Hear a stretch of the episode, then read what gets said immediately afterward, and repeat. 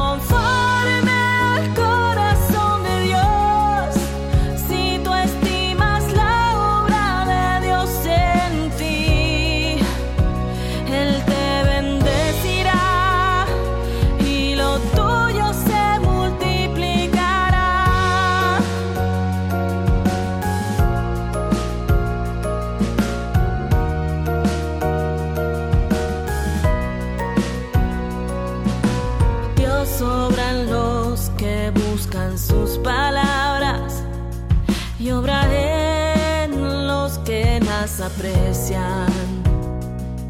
Cuanto más las atesores, más obra Él.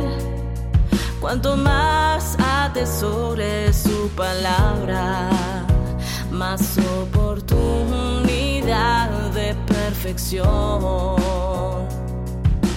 Dios perfecciona quien 走。